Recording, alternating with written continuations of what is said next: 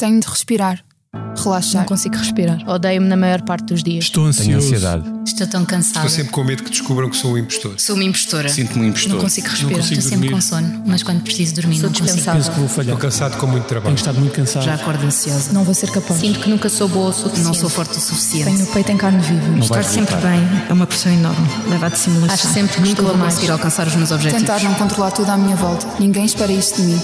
Só eu. Olá, bem-vindos a mais um episódio do podcast do Expresso sobre saúde mental. Eu sou a Joana Pereira Bastos e hoje vamos falar de psicoterapia, uma intervenção terapêutica comprovadamente eficaz em vários problemas de saúde mental, mas que em Portugal, infelizmente, não está acessível a muitos dos que precisam dela. O Serviço Nacional de Saúde conta com apenas mil psicólogos, um número muito insuficiente para dar resposta às necessidades. E no privado, os valores são proibitivos para uma grande camada da população. Neste episódio, vamos falar desta limitação grave que compromete o tratamento da doença mental em Portugal. Falaremos também do preconceito ou da desconfiança, que, embora em muito menor grau, ainda persiste relativamente à psicoterapia, dos diferentes modelos e técnicas que existem e do que se sabe sobre a sua eficácia. Para falar destas questões, tenho comigo o psicólogo David Dias Neto, professor do ISPA, antigo presidente do Conselho de Psicologia Clínica da Ordem dos Psicólogos e autor de várias obras, nomeadamente na área das psicoterapias cognitivo-comportamentais. É também meu convidado, o psiquiatra e psicoterapeuta Carlos Góis, professor na Faculdade de Medicina da Universidade de Lisboa e membro da Sociedade Portuguesa de Grupo Análise e Psicoterapia Analítica de Grupo. Olá aos dois, muito obrigada por terem aceitado o nosso convite. Olá, obrigado. Esta é a nossa voz, a voz da Medis, sempre ao seu lado no acesso, prevenção e acompanhamento da saúde, com produtos e serviços que fazem bem ao corpo e mente. A cobertura de saúde mental, com psicólogos e psiquiatras online, e as ferramentas necessárias para um melhor conhecimento e acompanhamento da sua saúde mental estão disponíveis para todos os clientes. Saiba mais em medis.pt. Que voz é esta? É a voz de quem está e estará sempre ao seu lado. A Medis. Como eu referi na, na introdução, a escassez de psicólogos no SNS é tal que os utentes chegam a esperar mais de um ano ou até um ano e meio por uma primeira consulta de psicologia. E sem capacidade para dar resposta, a solução passa muitas vezes pela prescrição de uh, psicofármacos. Uh, porventura, há pessoas que eventualmente até nem precisariam deles se tivessem um acompanhamento psicoterapêutico. E talvez não seja de estranhar por isso que em Portugal o nível de utilização de ansiolíticos e antidepressivos seja dos mais elevados de toda a OCDE.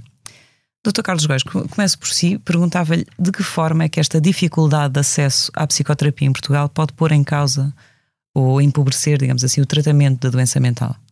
Um bom dia a todos e obrigado. Cumprimento também o, o meu colega que está aqui e cumprimento a si. É assim, quando nós, falamos de psicoterapia, a psicoterapia tem indicações, não? e quando falamos de indicações estamos a falar de, doença mental de uma forma geral, mas estamos a falar também da, da saúde mental, portanto há algo que tem a ver com, às vezes, com uma possibilidade da pessoa poder encarar aquilo que se passa do ponto de vista do sofrimento mental de uma forma diferente, se puder falar sobre o assunto. Portanto, eu como tenho esta vertente psiquiatra, posso medicar, de facto a medicação é sempre algo que me parece a mim útil, mas também tem algo de mágico, ou seja, é algo que não é totalmente necessário haver um envolvimento para além de tomar a terapêutica da parte de quem precisa de ser tratado. Ao passo que a psicoterapia tem algo completamente diferente porque envolve habitualmente a pessoa que está a ser tratada. E quando isso acontece, algo que tem a ver com uma, uma mudança que pode ser feita, não só no sentido de reconhecer que precisamos de tratamento, mas podemos também participar de uma forma mais ativa nesse tratamento. É? E acho que isto é que é o fundamental que, que nós devemos enfim, introduzir num tratamento inicial, é que a pessoa de alguma forma deve ser responsável pela sua melhoria. Uhum. E a psicoterapia é muito mais fácil fazer isto que quando estamos a tentar só, através dos fármacos, melhorar a pessoa. Que às vezes, através dos fármacos, há aquele efeito de, no momento em que se, durante o período em que se está a tomá-los, mas depois não há uma mudança mais consistente daí para a frente. E, e, nesse sentido, a psicoterapia pode, por exemplo, evitar mais as recaídas do que propriamente apenas a, a, os Tal psicofármacos. Uhum. Uh, David Neto, além da necessidade urgente da contratação de mais psicólogos para o SNS, que é reconhecida por todos, que outras soluções é que acha que poderiam ou deveriam ser encontradas para facilitar o acesso à psicoterapia? Hum. Bom dia a todos e cumprimento também o meu colega. Eu, antes de mais, gostava de reforçar um pouco aquilo que tinha dito antes, ou seja, tendo em conta um, o, a, a, magnitude dos problemas relacionados com a saúde mental, uh, no fundo, um, é gritante a falta de recursos que existe a nível do, do Serviço Nacional de Saúde uh, para atender estas situações. Um, falou há pouco de mil psicólogos, por exemplo, uh, mas maior, uma boa parte destes psicólogos nem deveriam estar propriamente uh, a fazer só intervenções psicológicas, portanto, há, há, toda uma panóplia de intervenções que os psicólogos fazem. E, portanto, isto apenas salienta um bocadinho mais aquilo que é hum, a carência. Uh, esta, esta, esta carência é a nível de, da saúde mental em geral, portanto, também envolve uh, aquilo que é a prestação de cuidados a nível de psiquiatria. Um, e significa que é importante de facto uh, salientar a importância do Serviço Nacional de Saúde ganhar recursos a este nível. E estes recursos vão situar-se nos diversos níveis em que, em que as questões da saúde mental têm de ser tratadas, portanto, a nível dos cuidados de saúde primários, a nível dos cuidados hospitalares, etc. E aqui uh, entra uma questão que também é importante, para além de haver mais recursos, que é ir trabalhando no sentido de haver uma diferenciação de respostas, digamos Uh, se calhar as intervenções que são feitas num nível uh, mais, uh, mais a nível dos cuidados de saúde primários podem ser intervenções de um bocadinho de menor intensidade, eventualmente complementadas com intervenções auto-administradas, por exemplo. A tecnologia aqui pode, pode ter um papel. e também é importante salvaguardar a importância de haver intervenções psicoterapêuticas mais estruturadas uh, para pessoas que de alguma maneira um, também se situam dentro daquilo que são os casos mais clássicos uh, ligados à, à, psiquiatria e, e, saúde mental. Um, e, e, portanto, eh, eu julgo que a resposta uh, e a necessidade de reforço dessa resposta passa por um aumento de recursos e passa por haver mais inteligência e racionalidade na prestação dos cuidados. Eu, eu lembro-me, por exemplo, de a nível internacional no Reino Unido existem guidelines uh, que estão eh, estabelecidas e que são relativamente consensuais, que tentam enquadrar a psicoterapia uh, e intervenções psicológicas a par de intervenções uh, farmacológicas, portanto, elas não, se, não, não competem entre si, mas um, ehm, pensar como é que se pode dar este tipo de intervenções nos diferentes níveis de prestação de cuidados para aumentar o acesso e diminuir a desigualdade nesse acesso, como estava a falar e bem. Além das dificuldades de acesso de que estamos a falar, uh, julgam que ainda existe também alguma desconfiança, como eu dizia, algum preconceito uh, relativamente à psicoterapia, que pode fazer com que algumas pessoas, mesmo pessoas que até poderiam ter acesso a ela, tenham reservas em procurar este tipo de, de apoio? há uma conotação com as questões da perturbação mental, da doença mental, e há, uma, há, uma, há um estigma associado à doença mental e à perturbação mental que não é displicente. E eu julgo que a, a psicoterapia um, apanha indiretamente uh, as consequências deste estigma um bocadinho mais geral. Curiosamente, eu acho que a psicoterapia e a intervenção psicológica até nem são das intervenções mais mal representadas. A, a, a medicação, por exemplo, que tem um papel muito importante, eu julgo que tem uma, uma, pior reputação, digamos, do que a psicoterapia e, e, a intervenção psicológica. E julgo também que tem havido uma evolução, ou seja, as pessoas são mais receptivas à intervenção psicológica, não a conotam tanto com a doença mental uh, e, portanto, tem havido uma, uma progressão. Mas o estigma está lá e é importante ir continuando a reforçar a ideia de que a perturbação mental não é propriamente nada de inerentemente mal ou, ou, ou que as pessoas não devem ser ostracizadas, antes pelo contrário. Uhum. Dr. Carlos Góes é, é, psiquiatra e psicoterapeuta, tem estas duas vertentes. Pergunto-lhe se, por exemplo, mesmo é, a nível dos serviços, os próprios psiquiatras ainda podem ter alguma, uh, alguma reserva relativamente à psicoterapia. Ou se acha que isso está ultrapassado? Não, quer dizer, o que nós habitualmente temos é, como eu disse, nós temos indicações. Ou seja, há circunstâncias clínicas, portanto, há situações passo muito para a ansiedade, pela depressão, aquilo que são eh, aquilo que nós chamamos as doenças comuns, não é? que é aquilo que é o grande, a grande, enfim, a grande percentagem de doentes que, que surgem de pessoas que são afetadas por este tipo de, de, de não, bem, não, não, diria bem doenças, mas de estados clínicos. Não é? Uhum. E realmente isto é, leva-nos a pensar como é que podemos, às vezes, para além dos fármacos, intervir junto a estas, e muitas vezes estas são as indicações que nós damos é uma, uma continuidade de tratamento para além do fármaco, como vos digo, o farmaquel que é uma coisa mágica, não é? portanto não é uma coisa que seja acessível, por mais que nós nos esforcemos de explicar como é que é o mecanismo de ação dos fármacos, é, é muito pouco acessível a quem o faz. Portanto, a única maneira de ficar mais, eh, enfim, de, de aderir a uma terapêutica farmacológica é sentir-se melhor. Ao passo que a psicoterapia não. Portanto, a psicoterapia introduz uma vertente que é a vertente da pessoa poder ela própria ser, digamos, a condutora daquilo que pretende fazer mais. Não é?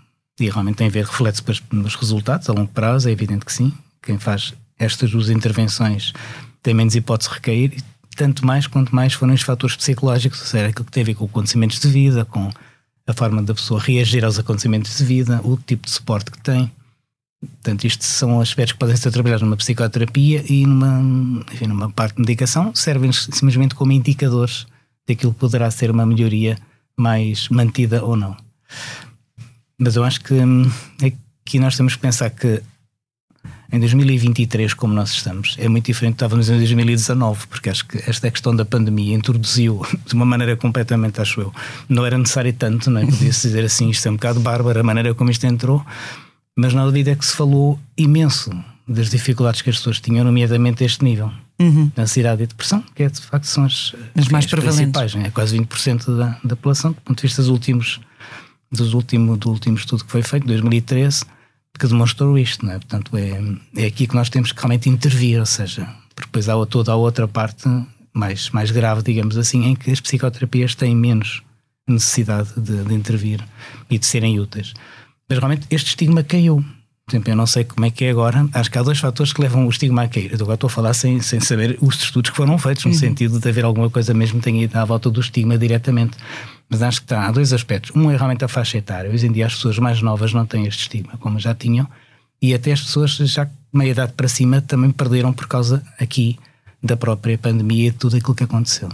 Uhum. Porque realmente começou-se a falar de ansiedade, as pessoas neste momento têm crise de pânico. O Covid fazia muitas vezes perturbações de ansiedade e também de depressão, portanto houve aqui uhum. umas situações que começaram a ser faladas e cada vez falou mais, enfim, de, das dificuldades que as pessoas tinham, que era necessário não estarem isoladas, que o isolamento era uma coisa negativa, que a parte de adolescentes e, e idosos foram realmente os que mais sofreram com isto, porque são aqueles que precisavam mais de, socialização. De socialização. Portanto, é assim, tudo isto contribuiu para ser normal hoje em dia a pessoa dizer, olha, eu realmente tive que ir ao psiquiatra naquela altura, ou continuei, a, agora estou aqui, mas já comecei isto quando o Covid tem tido bastante gente que vem nesta, nesta, nesta, nesta linha.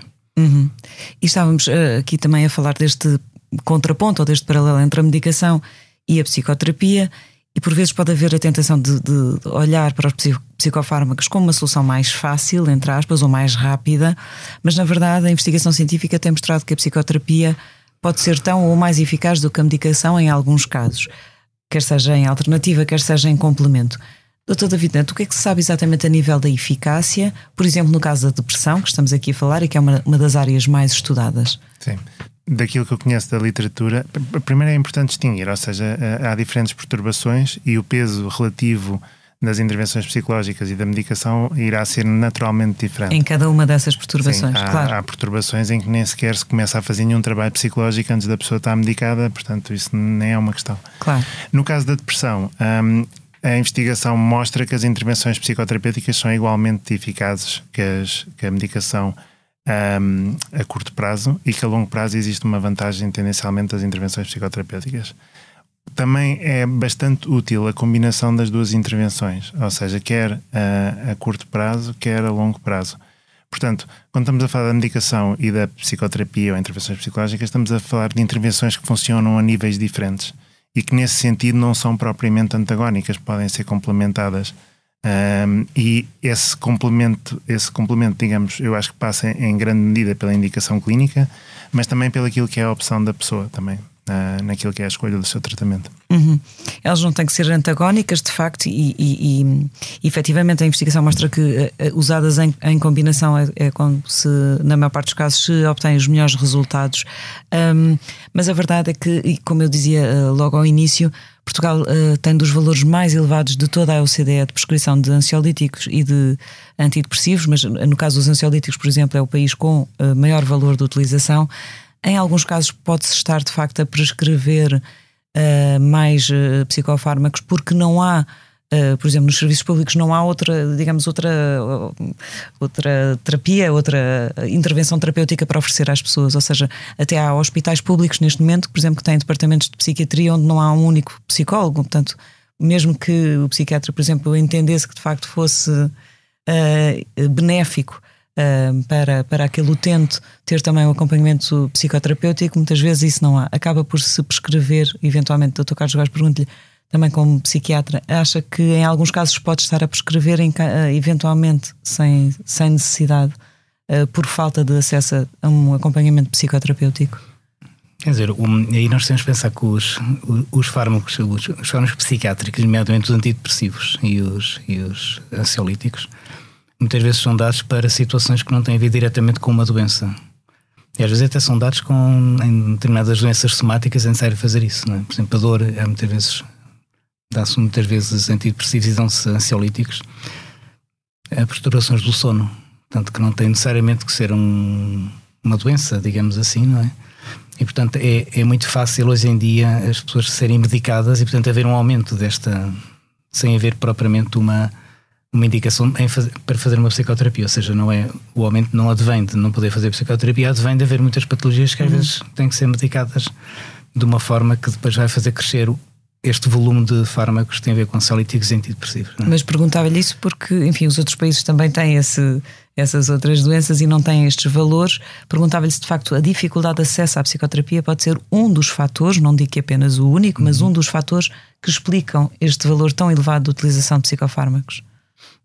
Eu acho que sim, acho que hum, acho que hoje em dia as, as psicoterapias tiverem e estou perfeitamente de acordo, tem a ver com, aqui com a oferta que possa haver, não é?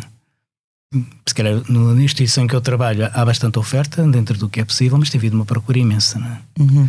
E, uh, e neste momento eu julgo que deve ser difícil em termos dos, nomeadamente dos, do, dos cuidados primários de saúde, é muito difícil eles conseguirem fazer esse tipo de, de proposta. E quem é que vai medicar a cabeça? É o médico de família, por exemplo, é a pessoa que vai em primeira linha fazer uma, uma intervenção, tá? porque eu acho que esse tipo de, de proposta que diz para pensarmos faz todo o sentido, é? naturalmente, que esse médico vai fazer isso. Uhum. Outra coisa que é importante dizer é que tem havido muito um grande alerta em relação a certo tipo de fármacos mais ansiolíticos. Isso também é, é, é bastante cumprido hoje em dia, faz parte até de, de regras de, de, avaliação, por exemplo, em medicina geral e familiar. Uhum. E, portanto, tem havido também um, um, esforço que acho que se vai refletir na necessidade de fazer outro tipo de intervenções, porque depois os fármacos alternativos a esses mais. Eh, nós chamamos geralmente as benzodiazepinas, enfim, não é diabolizar as benzodiazepinas, porque isso não, porque elas são uhum. úteis também, mas é, é, é, demonstrar que realmente depois tem que se falar muito mais com as pessoas sobre isto, não é? Tem que fazer tratamentos que têm uma duração, os guidelines dizem geralmente um mês ou dois, tanto um para fazer e outro para tirar que muitas vezes não são cumpridos, mas, está mas já, já, já se vê muito menos aquela situação de haver a pessoa que fica a fazer benzodiazepinas até, até morrer. Uhum.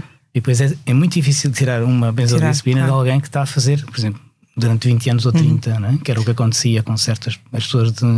No caso, no caso da, da depressão, o Dr. David Neto já falou da, do que sabe sobre a eficácia uh, quer da psicoterapia em si, quer em combinação com a medicação, relativamente à ansiedade, que é de facto um dos problemas também mais prevalentes, uh, o, que é que, o que é que se sabe a esse nível sobre a, eficácia da psicoterapia? Sim.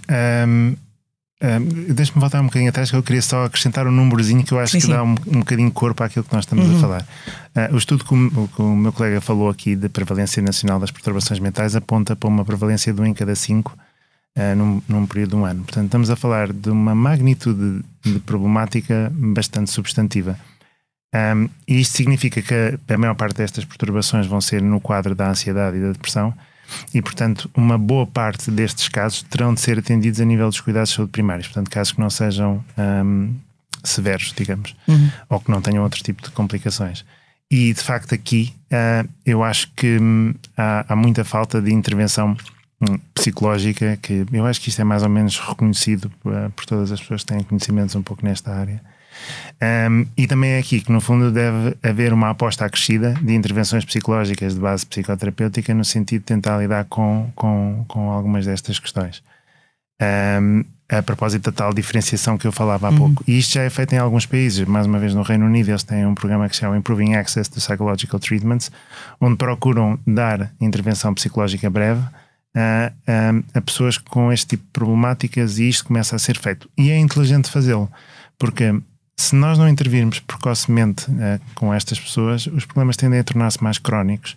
Em última análise, isto traduz em, em, custos para o Serviço Nacional de Saúde, porque estas pessoas recorrem uh, a consultas até por outros motivos que muitas vezes estão associados. Uh, e, portanto, o fazer uma aposta numa lógica de prevenção ou de intervenção precoce uh, não só é dar uma resposta à, à, nossa sociedade, mas é também fazer algo que faz sentido em termos de racionalidade da prestação dos cuidados.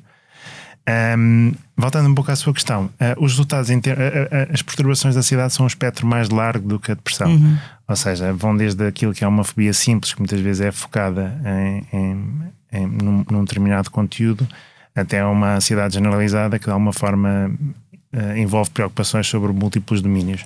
Oh, oh, e, portanto, as eficácias das intervenções variam em função uhum. da problemática, mas no geral elas são globalmente eficazes. Em alguns casos são, são mais eficazes, estou a pensar no pânico, por exemplo, eh, são mais eficazes do que na, na depressão, por exemplo. Noutros casos podem ser um bocadinho menos, mas em, na generalidade elas são mais eficazes do que a ausência de intervenção. São ela por ela em termos da, da eficácia relativamente à medicação na maior parte dos casos, uhum. sendo que mais uma vez mantém-se a vantagem a longo prazo em termos de prevenção de recaídas e de sustentabilidade da, da mudança. Uhum. Nós temos vindo a falar de psicoterapia de uma forma geral, mas na verdade existem vários modelos e técnicas diferentes e gostava que falássemos um bocadinho daquilo que os caracteriza, do que têm em comum e do que os diferencia. E vamos falar essencialmente de duas grandes correntes, se é que poderemos dizer assim. Por um lado, a linha analítica ou dinâmica, aqui representada pelo professor Carlos Góis. Por outro lado, a linha cognitiva ou comportamental, de que nos vai falar o professor David Neto professor Carlos Góes pedia-lhe em traços largos que nos explicasse o que é que caracteriza essencialmente o modelo analítico ou dinâmico. Este, este modelo é um modelo que surge no início do século passado, né? e tem tinha e vai tendo também sempre uma, uma intervenção em termos de não, não, não tratar simplesmente o sintoma. Né? Portanto, há mesmo, por exemplo, as avaliações das psicoterapias muitas vezes têm a ver a eficácia, né? mete-se com os sintomas, a pessoa melhora, por exemplo, da depressão ou da ansiedade e a terapia dinâmica tem algo que, que vai para além disso. Porquê? Porque a própria formação do sintoma na terapia dinâmica tem sempre a ver com, um, digamos, um, um padrão que foi adquirido ao longo do tempo e que permite que possa ser, digamos, relembrado ao longo de uma terapia que pressupõe que se torne consciente aquilo que não é consciente. Ou seja, que se vá à origem do problema. Isso mesmo. À causa. Sim supostamente será assim, né? mas é o modelo, o modelo, o modelo é este e é um modelo que, que pode ser utilizado e o que é que logo à partida nós pensarmos uma, uma, terapia que funciona assim é naturalmente uma terapia que vai demorar algum tempo, né? porque nós não conseguimos tornar consciente o que é inconsciente. Eu estou a falar de, de hábitos, de formas de reagir às pessoas ou a certo tipo de pessoas e tem muito a ver com aquilo que se passou anteriormente nas nossas vidas. Sempre da questão do trauma, por exemplo. Sim, por exemplo. Né? Ou determinados acontecimentos de vida que possam depois ter desencadeado. Uh, Aquele, sempre aquele exemplo do pai muito severo, muito, enfim, uhum. muito exigente, e depois uma, uma relação difícil com as figuras de autoridade para o resto da vida. Né? Uhum. Portanto, algo que tem a ver com isto. E, portanto, isto pode levar a que as relações se tornem elas próprias um bocadinho mais difíceis de serem, serem vividas, ou, ou, mesmo em termos das FIAs, por exemplo, haver eh, nos empregos, enfim, uma tendência para não, a pessoa não conseguir ter uma atitude mais racional. Portanto, o que se uhum. passa é que as emoções aparecem. E portanto, esta parte mais emocional que não é realmente consciente é, uma das, é um dos objetivos, talvez o principal, para um tipo de terapia como a terapia analítica. Uhum. Que talvez seja mais uh, a terapia psicodinâmica, hoje em dia utiliza-se mais este termo, não é? Uhum. E houve uma evolução daquilo que era no início só esta parte do inconsciente do nosso consciente para algo que tem a ver com as relações que nós não, não conseguimos, de facto, uh, garantir que, que nos lembremos delas quando as fazemos, mas automaticamente fazemos. E o que é que acontece? É que uma das indicações podemos, a depressão pode, pode acontecer isto, pode para mim, porque sistematicamente tem padrões, sei lá, de, de dificuldades de conseguir ligar-se, de conseguir vincular-se a outros, suportar relações quando há separações. Portanto, há, pronto, isto são situações que podem levar a que a pessoa se deprima, porque precisamente vai queimando, digamos assim, as hipóteses que tem de ter este tal apoio que era importante para continuar, apoio social e, uhum. e possibilidades de ter, enfim, cumplicidades com pessoas que possam ser úteis. E portanto acaba por haver esta Portanto, este, este, esta é, digamos, a raiz principal. Depois a outra, que eu acho que também na dinâmica é diferente das outras uh, psicoterapias, é que o envolvimento com o próprio terapeuta é muito grande. Porque há aspectos que só se revelam na relação que se tem com o outro e de uma forma que não é, que é automática. Uhum. O terapeuta vai de férias e a pessoa fica muito num estado lastimável. Quer dizer, mas isto eu só vou de férias, dirá ele, mas eu só sinto aquilo como qualquer coisa extremamente importante. Uhum. E se calhar lá para trás existem problemáticas de abandono, se calhar. Portanto, houve uma transferência para o psicoterapeuta de, de questões que, que têm a ver com, lá está, com acontecimentos de vida da infância, por exemplo. Uhum. Pronto, e aí, deixa-me só, só acabar o raciocínio. Claro que sim, pronto, claro assim, o que acaba por acontecer é que o terapeuta, digamos, está numa posição privilegiada para detectar este tipo de, de padrões. Não é que a pessoa às vezes não os traga, a pessoa já trazem. Porquê é que eu me comprometo, faço sempre isto? Não é? O que é que se passa comigo? Porque é que eu estou sempre a sabotar as minhas relações, por exemplo? Por exemplo, por exemplo porque é que eu não me consigo vincular. Isso alguém. mesmo, okay. isso mesmo. Portanto, as pessoas detectam o padrão, mas não conseguem perceber a sua origem nem controlar Uh, enfim, de forma a fazer diferente uma próxima vez, é isso. E aí, quando o fazem no terapeuta, né? transferência assim, uhum. o terapeuta, se estiver atento, consegue detectar isto e fornecer uma, algo que vai produzir algum insight, como se costuma dizer, sobre aquele tipo de, de uhum. situação. E que ajuda a pessoa a racionalizar, começar a adquirir uma racionalização, não quer dizer que muda aquilo, se calhar não muda assim tanto, mas passa a mudar ao mesmo tempo com uma racionalização para perceber porque é que eu faço isto. Uhum. Isto dá uma certa garantia, pelo menos na próxima relação que tiver, já estará um pouco mais atento a este pormenor. Uhum. Estou a simplificar as coisas, claro mas acho que, vou passar esta mensagem. Uhum. Isto é importante também e é uma das características fundamentais. De, uhum. Sempre foi, não é? Uhum. Doutor David Neto, um, o professor Carlos estava aqui a, a dizer-nos de facto de como uh, a causa, digamos assim, uh, no modelo psicodinâmico é importante. Uh, Corrija-me se eu estiver enganada, na linha mais cognitiva ou comportamental, o foco não é tanto na causa, não é? Na origem do problema, mas nos sintomas e no controle desses sintomas. É assim ou não? Sim. Um, eu acho que, antes de mais, as terapias cognitivo-comportamentais são quase como uma federação, ou seja, hoje em hum. dia já existe bastante diversidade dentro, de, dentro das diferentes terapias e é importante salientar isto.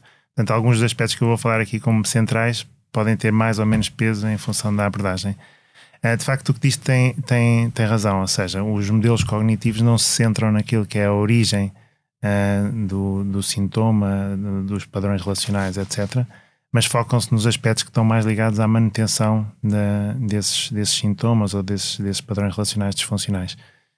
Um, e, portanto, e eles tendem a salientar um, ou, digamos, crenças que a pessoa possa ter uh, em torno da maneira como se relaciona com o mundo, com os outros ou com o próprio, ou em termos de processos cognitivos e afetivos que traduzem estas crenças ou estes significados em reações emocionais ou reações comportamentais seja em termos de sintomas, uh, seja na relação com as outras pessoas. Um, ela não é necessária, ela não é exclusivamente centrada em sintomas, mas de facto há uma tendência para problematizar, digamos, a intervenção, no fundo, ou seja, estabelecer objetivos, estabelecer focos. Uh, existe uma certa tradição das intervenções serem breves, no fundo, serem ativas, embora mais uma vez isto vai depender do tipo de situação que nós estejamos a falar, ou seja, por exemplo, existem intervenções que estão desenvolvidas e que estão estudadas para pessoas com perturbações da personalidade e aí o breve estamos a falar de uma coisa que não é propriamente não pode ser assim tão é? breve uhum. é, já também, por exemplo numa fobia pode ser uma coisa muito mais breve de facto, muito mais circunscrita e também o tempo. foco também não, não, numa, numa pessoa com uma perturbação da personalidade o foco também não pode ser algo tão estrito mais uma vez como uma fobia mas de facto existe tendencialmente esta tendência para ser mais breve e para haver um certo foco Uh, naquilo que é uma meta ou um objetivo a alcançar. E tanto no é um... presente e no futuro e não tanto na origem. E não passado. tanto na origem, sim. Uhum. Isto permite. Um, eu, eu, acho que de alguma forma era um bocadinho aquilo que nós conversávamos antes deste podcast. Uhum. Eu acho que o funcionamento humano e o ser humano é um, é um animal complexo, no fundo.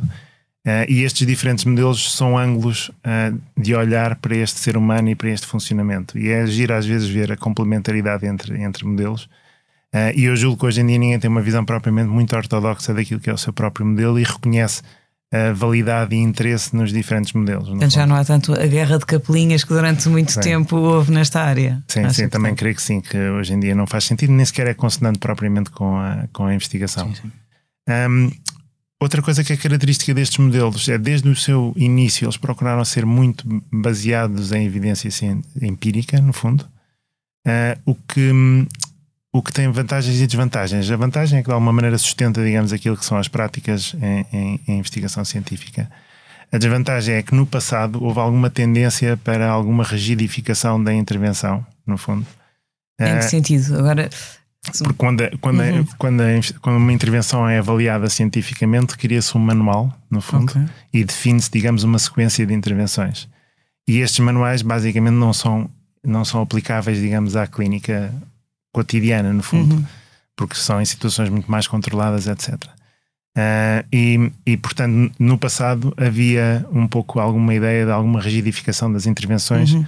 Que hoje em dia também está relativamente esbatida naquilo que é o entendimento das, das intervenções cognitivo-comportamentais no contexto da, da prática, no fundo. Uhum. E podemos dizer, ou faz sentido dizer, que há determinadas perturbações ou determinados casos em que um destes modelos seja mais útil ou mais indicado que o outro, ou qualquer um destes modelos pode ser igualmente eficaz e, e conseguir bons resultados uh, consoante o caso. É.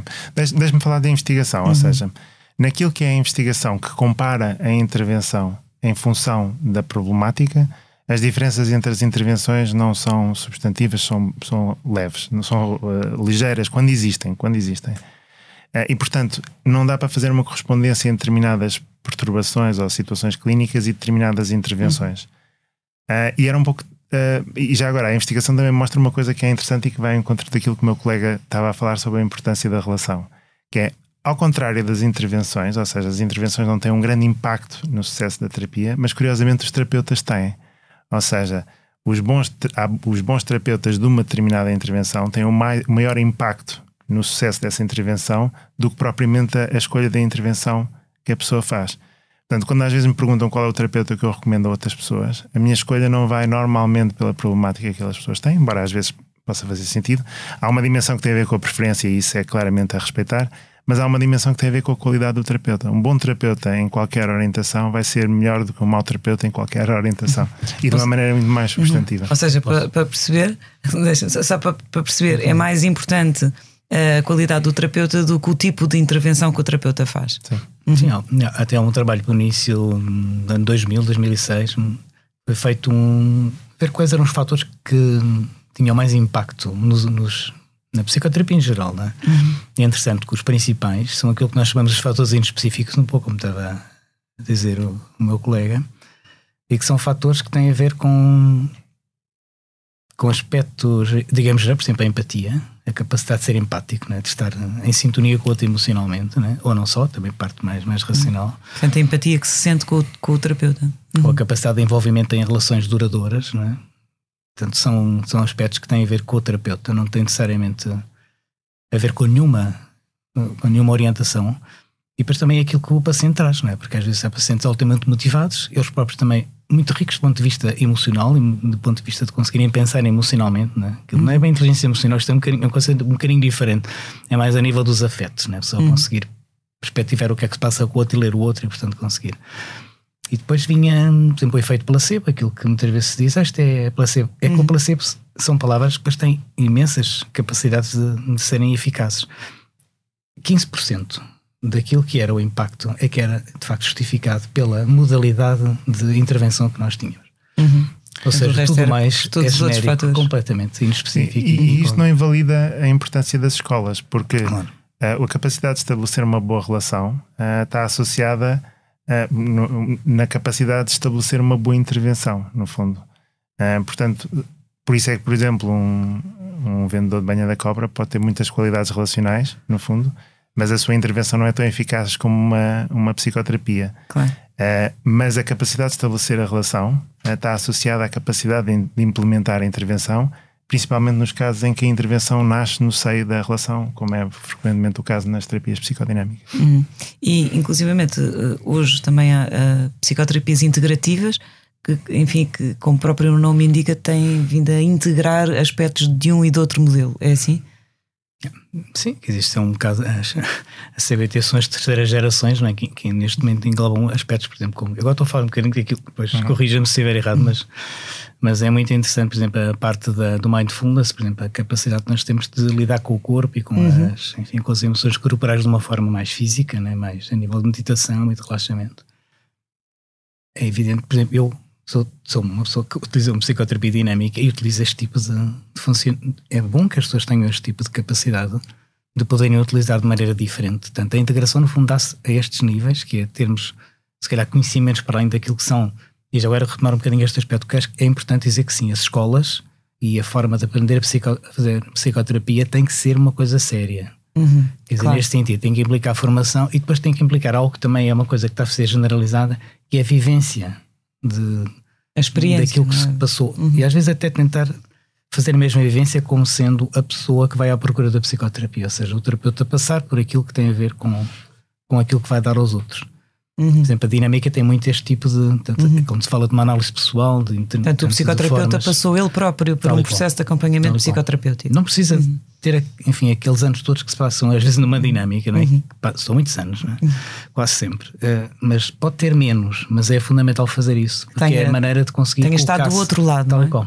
Colocar-se mesmo do outro lado e depois, e depois conseguir verbalizar isto e falar sobre o que se passou e uhum. enriquece muito e depois permite que certas técnicas sejam muito mais, como é que eu diria, mais credíveis. Nós conseguimos sermos mais eficazes do ponto de vista de passar aquilo quando de facto reconhecemos a eficácia em nós. Não é? uhum, Portanto, uhum. só para dizer que há aqui uma claro. parte né, das psicoterapias que, que, realmente pressupõe uma preparação grande uhum. e anos de investimento e de, e de, supervisão, ou de situação de, enfim, de ir, de ir, aprendendo a fazer e depois conferir com os pares e com as pessoas mais, mais uhum. experientes e ler e Uhum. Não é assim uma coisa rápida de fazer. Qualquer uma, acho eu, hoje em dia. Não é? Uhum. Um, nós temos vindo a falar do papel da psicoterapia no tratamento da doença mental, mas a psicoterapia também pode ter um papel uh, muito importante, como, como foi dito ao início, na prevenção uh, e na preservação do bem-estar psicológico. E para terminar, eu gostaria que falássemos um bocadinho daquilo que podem ser os benefícios da psicoterapia para alguém que não tenha uma doença ou uma perturbação mental propriamente dita, um, mas que uh, gostasse de, de, ter um maior autoconhecimento, ou maior capacidade de gerir o stress, ou uma melhoria nas suas relações com os outros. Enfim, o que é que qualquer pessoa pode, pode ter a ganhar, poderia beneficiar com um acompanhamento psicoterapêutico? Um, eu, se calhar, tirava o O da sua afirmação. Um bocadinho ao encontro daquilo que o meu uhum. colega disse no início deste podcast, que é um, a psicoterapia muitas vezes é uma resposta para problemas de saúde mental, mas a psicoterapia foca-se naquilo que é a saúde mental, ou seja, no desenvolvimento de competências, no desenvolvimento de boas relações, no ganho de consciência relativamente ao funcionamento atual e funcionamento passado, uh, numa capacidade de descentração sobre o seu próprio pensamento e de um, ganho de liberdade relativamente às escolhas futuras. E neste sentido, estes ganhos que eu estou a falar, que as pessoas com problemas de saúde mental podem ter, pessoas que não tenham propriamente um problema de saúde mental também podem beneficiar deste tipo de ganhos, no fundo. Uh, e, portanto, a psicoterapia pode, funciona sempre como um processo de desenvolvimento pessoal, mesmo que uhum. seja numa pessoa com uma perturbação mental, no fundo. Uhum. Uh, e, portanto, este processo também pode ser efetuado por alguém que não tenha um quadro de saúde mental propriamente estabelecido uh, mas que de alguma forma uh, possa querer beneficiar ou possa querer alcançar objetivos a este nível. Uhum, uhum. Professor Carlos Reis, não sei se também para terminar não, gostaria de dizer uma coisa a este nível. Estou totalmente de acordo, acho que hum, a terapia dinâmica eu acho que, que a defendo muito como sendo uma terapia que pode até tratar quem não tenha doenças, não é? Claro. Porque há pessoas que gostariam, e vê isso, vemos isso nos escritores, nos, nas pessoas das artes, não é? que muitas vezes fazem este tipo de terapias se calhar por sintomas ou pequenas, pequenas dificuldades que possam ter, mas muitas vezes fazem isto como uma forma de conhecimento pessoal e é evidente que saem mais capazes de conseguir lidar com situações que até aí poderiam ser mais difíceis, mas sobretudo têm uma noção de como é que o ser humano funciona completamente diferente do que tinham no início. como uma... é que eles próprios funcionam? E como é que eles próprios funcionam, não é? Portanto, há uma riqueza que se adquire. Isto vê-se isto nos escritores, então vê-se muito, não é? Uhum. Nos poetas também. Portanto, nós conseguimos encontrar uma, algo que tem a ver com a procura da pessoa se tornar ela própria mais uh, sofisticada, se quisermos, do ponto de vista da forma como está na vida e, e como se liga aos outros e o que é que vai procurar nos outros. Portanto, acaba por ter. Uh, e os outros são o mesmo espelho que nós temos, não é? Portanto, por cima eu tenho esta parte da grupo análise que é em grupo. Uhum. É tudo isto feito em grupo, portanto, torna-se mais complexo, mas torna-se extremamente rico uhum. e, e, e, extremamente capaz de, de, encontrar soluções utilizando aquilo que os outros também trazem. Uhum. É? Portanto, isto são é assim, é claro que as pessoas podem muitas vezes, eh, na dinâmica, até dizem, às vezes não há indicação nenhuma para fazer dinâmica. A pessoa vai à procura de, um, de uma pessoa que faz dinâmica só para conseguir conhecer-se melhor. É verdade. E é verdade também que há pessoas que querem às vezes mudar e mudam pequenas coisas e não querem mudar mais. Não? E a hum. gente acha que ainda, aquilo ainda podia mudar mais, mas as pessoas também é esse destino. Portanto, não é só como a escolha em si, não é? A pessoa pode escolher fazer uma psicoterapia, não é?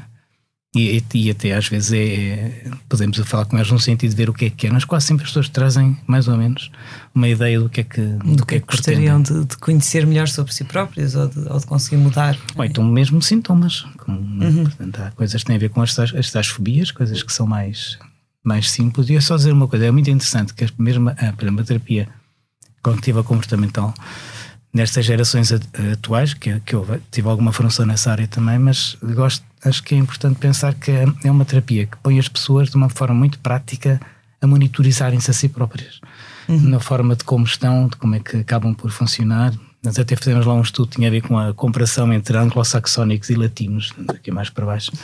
E os anglo-saxónicos prestam-se muito mais para fazer este tipo de monitorização, porque gostam imenso disto. A pessoa chega lá, o que é que eu tenho que fazer? E depois faz. Uhum. Nós aqui não, como é que a gente está de fazer isto? E perguntam ao terapeuta. Uhum. então aquilo é uma coisa um bocadinho mais. Nós, se quiser, somos, precisamos um pouco mais desta, desta parte afetiva, não é?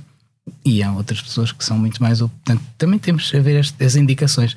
E quando olhamos para a pessoa, podemos. Eu lembro, às vezes, quando falo com alguém e a pessoa me pergunta, mas como é que eu posso medir? Mas eu passo uma escala de depressão. E depois vai monitorizando aquilo à frente. E há pessoas que acham isto extraordinário, mesmo fazendo uma intervenção mais dinâmica. A tal escala da depressão. E onde é que fáceis. se situam em cada momento relativamente a essa escala? Levam aquilo, depois, depois vamos fazendo. Uhum. Portanto, é só para dizer que hoje em dia a intervenção que as pessoas têm nas terapias às vezes é, é francamente é francamente hum, diferente, mas nesta perspectiva mais dinâmica do que tinham anteriormente quando eu comecei a fazer dinâmica. Era tudo muito mais. Uhum muito menos, como é que eu diria, mais passivo, mais de espera e uhum. hoje em dia as pessoas eu julgo que têm muito mais necessidade de fazerem elas próprias um controle sobre aquilo que está a passar. Infelizmente, como eu disse ao, ao início, uh, no privado os valores cobrados também são proibitivos para uma grande camada da população, as comparticipações do Dr. David Neto ainda, ainda de facto acaba por ser a psicoterapia um, um luxo ou uma intervenção terapêutica que muitas pessoas não conseguem. Infelizmente em Portugal é, ou seja, um, nós, considerando o salário médio de um português, fazer psicoterapia no, no, privado, naquilo que são os preços atuais, e os preços em Portugal até são mais reduzidos que noutros países, mas mesmo assim é claramente um luxo. E, e é uma pena, de facto, porque são intervenções que são muito interessantes, são muito flexíveis, são muito diferenciadas. Portanto, era, era, era e deve ser, e nós devemos lutar para que seja, um, garantido, pelo menos de uma maneira bastante mais substantiva do que aquilo que é. Como existe noutros países, aliás, em que países, há uma comparticipação sim. praticamente a 100%. Sim, uhum. é, e haver estas intervenções de uma maneira muito mais disseminada no, no, no, no Serviço Nacional de Saúde, é? uhum. sem qualquer dúvida. Eu acho que a nossa conversa agradável, digamos, mostra, no fundo, que hum, aquilo que é a psicoterapia, é, independentemente dos modelos, é uma resposta interessante, é uma resposta que é eficaz, Uh, há muitos processos em comuns entre as diferentes terapias, o que mostra que existe uh, um, um, grande espaço para diálogo e, e, e, existe também suficiente diversidade para haver uh, intervenções diferentes que possam ser prestadas em contextos diferentes e, portanto, é uma pena desperdiçar-se esse recurso. Uhum. Fica dado esse, esse recado também aos decisores políticos que possam estar a ouvir-nos. Infelizmente, chegamos mesmo ao fim do nosso tempo. Obrigado aos dois por terem estado connosco. Na próxima semana estará cá Helena Bento para moderar uma conversa sobre outro tema de saúde mental. Este episódio contou com a sonoplastia de João Luís Amorim, podcast Que Voz é Esta tem consultoria científica do professor José Miguel Caldas de Almeida e está disponível em expresso.pt e em todas as plataformas. A todos os que nos ouviram, muito obrigada e até para a semana. Esta é a nossa voz, a voz da Medis sempre ao seu lado no acesso, prevenção e acompanhamento da saúde, com produtos e serviços que fazem bem ao corpo e mente. A cobertura de saúde mental, com psicólogos e psiquiatras online, e as ferramentas necessárias para um melhor conhecimento e acompanhamento da sua saúde mental estão disponíveis para todos os clientes. Saiba mais em medis.pt. Que voz é esta? É a voz de quem está e estará sempre ao seu lado.